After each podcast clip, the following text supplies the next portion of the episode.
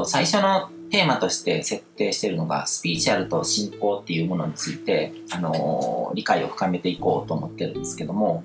あのー、講義に入る前に、ちょっとポイントというか、あのー、まあ、これから何か学んでいく上で、ちょっと認識を新たにしてほしいと思うことを最初にちょっとお話ししておきます。で、えっ、と、人が何か、あの、情報とかを得て学ぶときに、一番厄介なのが、あの、ここに書いてある、あの、知ってるつもりとか分かってるつもりとか侮りっていうフィルターですね。で、これはあの、コーチング理論とかの中ではあの、スコットーマ盲点っていうあの言葉を使って、あの、表現したりとかもするんですけども、まあ、この難しいところ、人のこう心のメカニズムにも根っこから入ってるもので、その心のメカニズムっていうし、言ってもいいし、その脳の認知ですよね。に直接結びついてるんですけども、人間の脳って、あの、ありのままのこう現実から経験することを全部こうインプットしてたら処理しきれないので、絶対にフィルターをかけるようになってるんですね。で、そのフィルターっていうのはこう脳、脳、脳っていうものはこうゴールを設定して目的とかそういうものが設定された時に重要度をつけていくんですね。これは自分にとって重要だ。これはそんなに重要じゃないっていうもので、こう、情報を選別して、重要なものだけがこう、入ってくるようになってるんですけども、あの、知ってるつもりとか、一度経験したこととかって、あの、何度も何度もこう、新しい経験としてインプットしてたら、あの、情報量がもう爆発的に増えてしまうので、だから、あの、一度経験したことはなんかもう知ってることっていうラベルをつけて、あの、まあ、あんまり重要、重要度を下げて、インプットする、自分の中に入れるっていうことをやっていくんですね。で、あの、まあ、これから講義でいろんな話をしていくんですけども、その、せっかくの講義を受けるときに、これはなんかもう自分がすでに知ってることですみたいな感じで受け止めちゃう人が結構多くて、あの、セミナーとかもそうなんですけども、何か学学びに行ったときに、なんかこう、これもすでに知ってることばっかしたみたいな感じに捉えちゃう人がいると思うんですけども、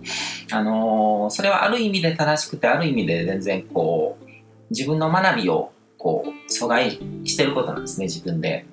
で、あのー、まあこれって結構本質的な話にもつながってくるんですけども、その、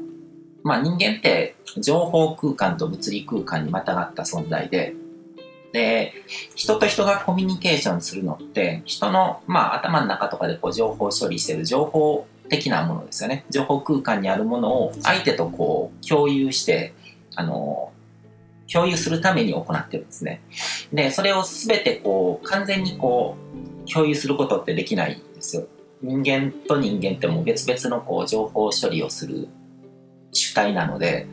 だから全く同じこの人の中にあるものをコンピューターのハードディスクからハードディスクに移すように全くコピーコピーすることってできないし、それができる必要もないんですね。だから何かしらこう、回りくどいんですけども、こう、例えばここに書いてある文字とかってこう、物理空間に記号としてこう、サインとかですね、この知っているの知るっていう字とか、こういう形を作るとこういう意味を持たせるっていう共通のルールがあって、でそうやってこう物理空間にあるものを媒介して、お互いの方、頭の中のこう情報っていうものを共有していくわけですよね。で、そこで、あのー、完全に、まあ、こう、同じものをこうコピーすることはできないし、する必要もなくて、で、その人、情報処理をする主体ですよね。僕なら僕で、その、これを見ている人だったらその人なりのこう今までの人生経験とかこう記憶とかそういうもので作られた自我っていうもので自分にとって何が大事かとかそういうものとかを判断して自分の中に入れるわけですよね。で、あのポイントとして押さえてほしいのはその情報をこうインプットした時何か学んだ時にその価値を決めてるのってもう自分自身なんですよ。だからあのー、これ教える側があんまり言うとあれなんですけども、その、例えばよく聞く話とかでこのセミナー行ったけども全部知ってることばっかしでつまらなかったとかっていう場合に悪いのってセミナー講師じゃないんですよ。そのセミナーを見に行くっていう判断をしてそこに自分のあの命そのものである時間を使って身を置いてる自分の責任なわけじゃないですか。で、知ってることでも、すでに自分が経験として知ってたりとか、知識として知ってることを受け取ってても、学ぶことっていくらでもできるんですよ。まあ僕もよく、あの、あるんですけども、あの、自分より知識量が少ないとか、経験が少ないなって感じる人とかの話を聞いてても、あの、自分の中で気づきとか学びとかっていくらでも起こってくるんですね。で、本当に、こう、相手から学ぼうとか、何かこう自分の人生にとってプラスになるものを得ようっていう意識でいたら、相手が子供であっても全然学べるんですね。で、あの、ただ、すべてのことが学べるって言っても、できるだけやっぱりこう質の高いものを学びたい。そっちの方が、あの、時間を短縮してなんかより高いところに登っていけるっていうのがあるじゃないですか。だから、そういう時に相手が、あの、知識、どういう知識を持ってるかっていうことよりは、その、どういう現実を作ってるか、どういう現実を生きてるのか。で、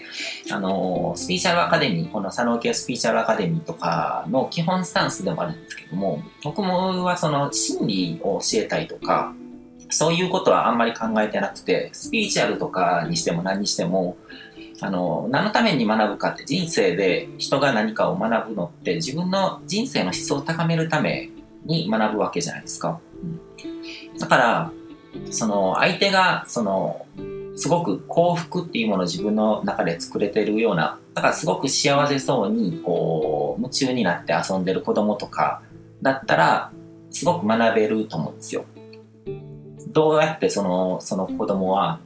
あの自分の中にこう幸せっていう感覚を生み出してるのかなとかって観察すれば、その子が言ってる言葉とかは、その子の知識の中だけで言ってる言葉かもしれないけども、そうやって背景を見ていけば、いくらでも学ぶことができると。だからこの佐野家スピーチアルアカデミーでやる講義っていうのも、あ、これもう知識と知ってるから関係ないやとか、もうすでに知ってるから、あの、聞いても意味がなかったとかってやるんだったらもう見ない方がいいわけで、最初から登録しなかったらいいわけじゃないですか。で、登録して時間をとって学ぶからには、何かしら、あの、得られるんですよ。だから自分のすでに知ってる知識の話をしてても、あの、そのタイミングで受け取ることで別の気づきとかが得られるかもしれないし、うん、だから本当にこの知ってるつもりとか分かってるつもりっていうフィルターって厄介で、こう、侮りを生み出してしまうんですよね、自分の中で。うん。だから、あのー常に戒めというかなんというかこうその人の性格とか個性とかそういうものが悪いんじゃなくて人の心のメカニズムとか認知の仕組み的にそうなってるのでだからほっとけば侮ってしまうんだ。なんかこう自分のことをこう特別な存在だって思ってしまうしすごく傲慢になってしまうしで他人を侮ってしまうっていうものがもともとあのプログラムとして動いてるんだっていう意識がすごく大事で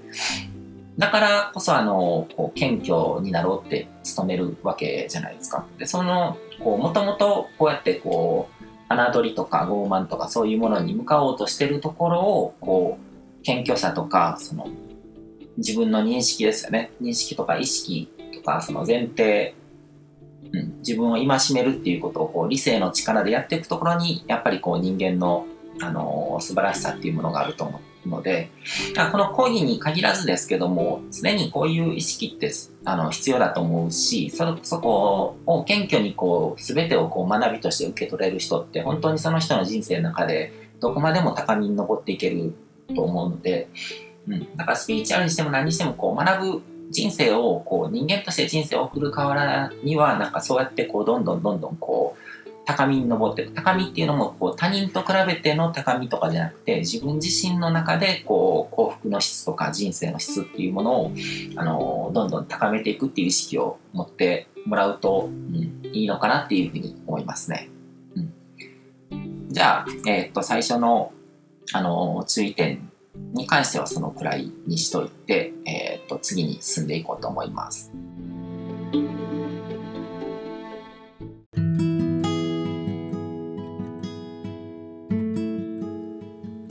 今回も最後まで聞いていただいてどうもありがとうございます。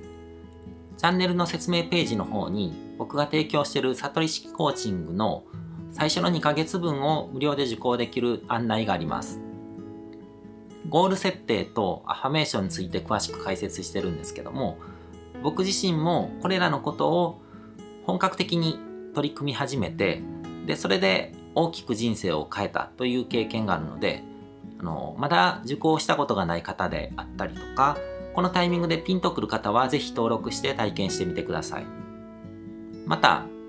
僕がどんな人間なのかを簡単に知ってもらえる2分ほどで読める会員プロフィールのリンクも貼ってます。僕自身がインターネットを通じた出会いによって自分の人生を大きく変えたのでこの出会いがあなたの人生を変える良いものになることを願ってます。ではまた次の放送でお会いしましょう。